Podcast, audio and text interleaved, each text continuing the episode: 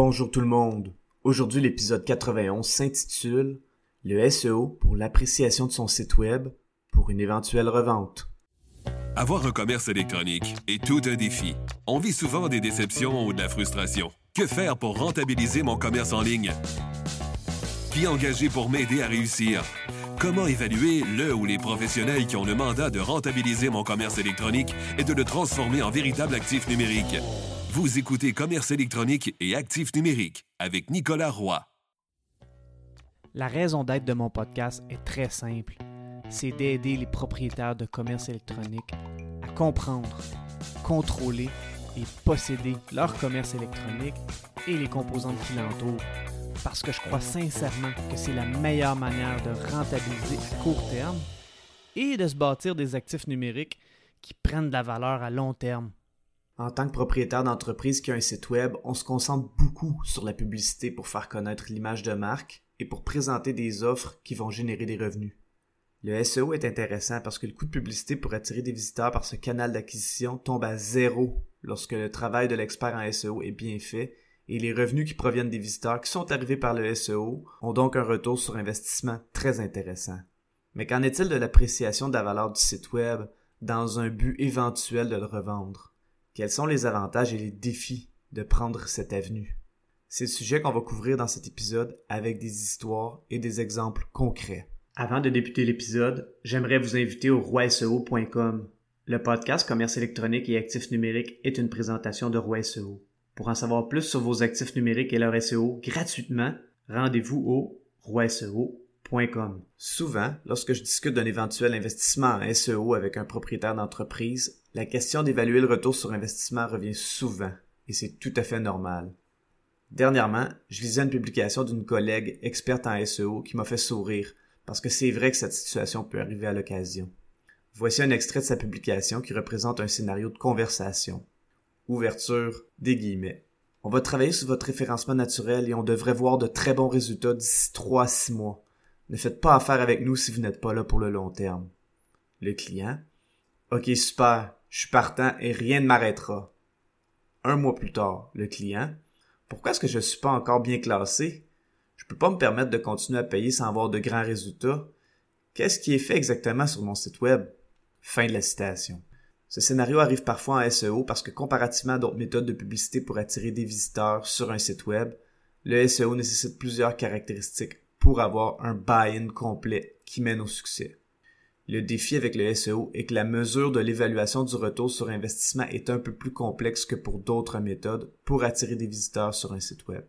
Néanmoins, il reste que le retour sur investissement se mesure de façon très similaire aux autres méthodes d'acquisition de visiteurs par la publicité, mais avec quelques différences.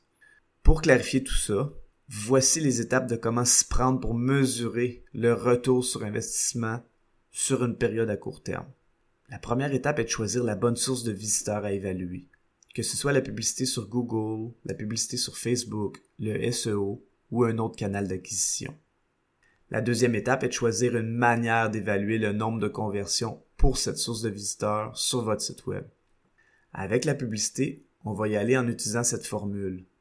Taille de l'audience, qui est le nombre de personnes ciblées ou atteintes par cette source de visiteurs multiplié par le taux de clic ou click-through rate, qui est le nombre de personnes qui cliquent, multiplié par le taux de conversion, qui est le nombre de personnes qui font l'action désirée sur le site web. Par exemple, si une source de visiteurs cible une audience de 10 000 personnes et qu'il y a un taux de clic de 20% et un taux de conversion de 5%, ça donne un total de 100 conversions. En SEO, il va falloir utiliser Google Analytics ou une autre manière pour trouver le nombre de visiteurs qui viennent sur le site web de façon organique ou naturelle. Ensuite, il va falloir calculer le taux de conversion de ces visiteurs qui proviennent du SEO en mettant des objectifs clairs, comme un appel téléphonique, remplir un questionnaire, s'inscrire à une infolettre, faire un achat ou autre. Donc si 2000 personnes arrivent sur un site web par le SEO et qu'il y a un taux de conversion de 5% pour un objectif comme acheter, il y a eu 100 conversions et donc 100 ventes. La troisième étape est d'évaluer la valeur de cette source de visiteurs. Pour y arriver, on va utiliser le nombre de conversions qui a été trouvé dans l'étape 2, multiplié par la valeur de cette conversion, qui est la valeur du client tout au long de sa relation avec votre entreprise, aussi connu sous le terme anglais Customer Lifetime Value. En commerce électronique, pour calculer la valeur à vie du client, on prend la vente moyenne multipliée par la fréquence moyenne d'achat dans une année, multipliée par la durée moyenne de rétention des clients. Prenons un exemple concret de commerce électronique. Si le nombre de conversions provenant d'une source de visiteurs est de 100 et que la valeur à vie de cette conversion est de 1000, c'est 100 multiplié par 1000 qui donne 100 000 Prenons maintenant un exemple pour une entreprise de service. Supposons qu'une entreprise reçoit 10 leads provenant d'une source de visiteurs. De ces 10 leads, seulement un découlant une vente. Cette vente vaut 500 Donc, 500 divisé par 10 signifie que chaque lead vaut 50 Donc 50 est la valeur par lead de cette source de visiteurs pour la période évaluée. L'étape 4 consiste à évaluer le ROAS pour Return on Ad Spend ou le retour sur les dépenses publicitaires. La manière de calculer le tout est vraiment simple. Il faut diviser le revenu total gagné par cette source de visiteurs par le montant investi en publicité dans cette source de visiteurs. Par exemple, si un commerce électronique a investi 2000 dollars en publicité Google Ads et qu'il a généré 4000 dollars avec cette source de visiteurs, il y a eu un retour de 2 et donc 200% de ROAS. Si on poursuit avec l'exemple de l'entreprise de service, si elle investit 10 000 dollars et qu'elle génère 1000 leads qui valent 50 dollars chacun, le calcul est simple. 50 000 dollars divisé par 10 000 dollars investis en publicité égale 5 ou un ROAS de 500%. L'étape 5 consiste à faire des comparaisons. Donc, il faut faire les quatre étapes précédentes à toutes les sources de visiteurs de votre site web. Par la suite, vous pourrez comparer le ROAS de chacune des sources de visiteurs pour savoir lesquelles vous donnent le meilleur rendement. C'est à cette étape que le SEO est souvent perdant lors de son implantation, parce qu'au début du processus, le ROAS est souvent négatif parce que les classements naturels dans les moteurs de recherche, les visiteurs, les leads et les ventes provenant du SEO ne couvrent pas les frais de la personne qui s'occupe du SEO.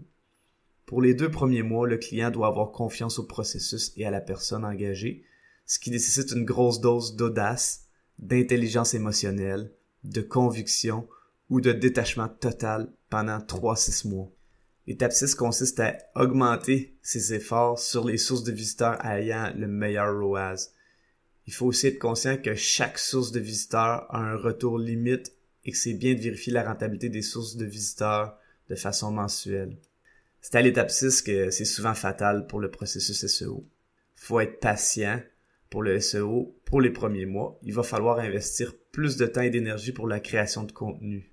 L'étape 7 sauve le SEO pour ceux et celles qui s'y rendent. L'étape 7 consiste à se diversifier dans ses sources de visiteurs.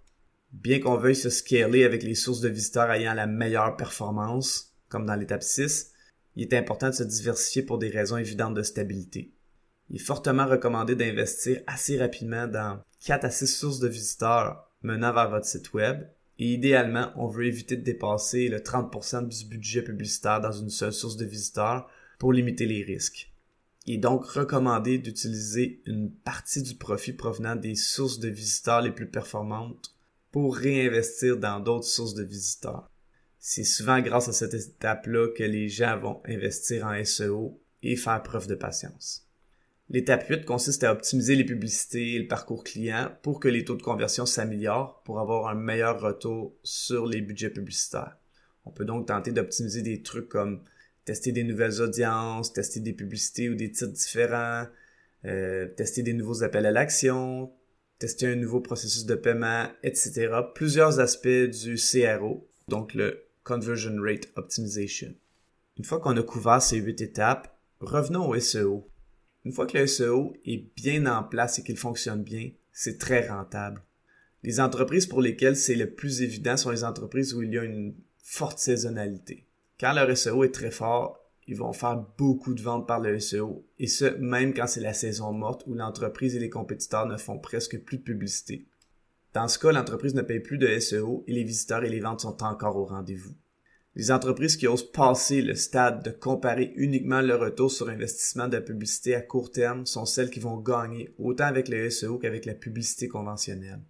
L'intelligence émotionnelle de prendre des risques est presque toujours gagnant quand les risques sont calculés et qu'il y a une logique évidente derrière le processus. Dernièrement, je lisais l'histoire de Kellogg et Post, les deux grandes compagnies de céréales. Durant la crise économique de 1929, Kellogg et Post étaient au coude à coude, mais il y avait de l'incertitude dans le marché. Post a réduit ses dépenses, dont sa publicité, alors que Kellogg a doublé son budget publicitaire en poussant ses nouvelles céréales de l'époque, les Rice Krispies. Kellogg en est sorti roi et maître et ça perdure encore aujourd'hui, soit près d'un siècle plus tard. Le SEO nécessite de l'intelligence émotionnelle pour faire fi de l'étape 6 de l'évaluation à court terme du retour sur investissement de la publicité mais les entreprises qui le font ont une belle récompense par la suite. L'appréciation du site web augmente parce que si un acheteur potentiel regarde les chiffres et qu'un pourcentage intéressant des visiteurs et des ventes proviennent du SEO, qui est une source maintenant gratuite, ça amène beaucoup de certitude. Comme quoi, celui qui a fait preuve d'audace est récompensé pour avoir mis en place quelque chose de stable et de sécuritaire pour son ou sa prédécesseur. Dernièrement, Wavency Academy m'a contacté pour savoir si j'étais intéressé à créer une formation en SEO pour les PME. Puisque j'adore partager ma passion à la rendant accessible, j'ai tout de suite accepté.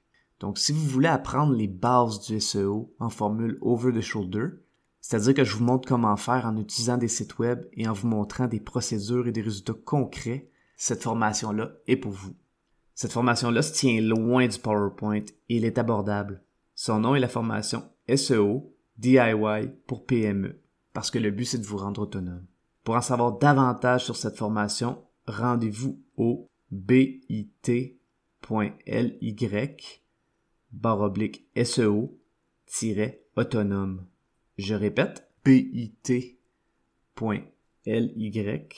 barre oblique SEO-autonome. Je vous remercie beaucoup d'avoir écouté l'épisode.